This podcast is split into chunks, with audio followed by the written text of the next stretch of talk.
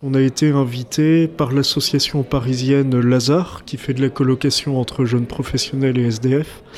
On a été invité au mois de juillet. Donc euh, on s'est lancé dans l'aventure.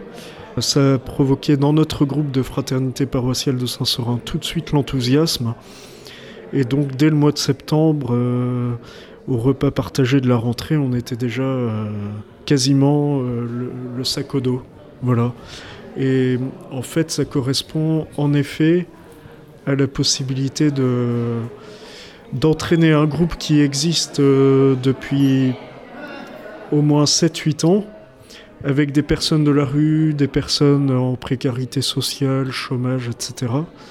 Euh, de leur proposer un pèlerinage après que nous-mêmes avons fait l'expérience d'un pèlerinage à Lourdes, à Maïlis, on a fait aussi des sorties conviviales de musées, canoë, kayak, etc. Et du coup, ça a permis. Euh, on avait déjà dans la mémoire du groupe euh, l'expérience de pèlerinage, etc. Et donc partir à Rome, euh, on était prêt en fait. Et donc trois mois, ça n'a pas été trop court pour, pour nous de, pour partir.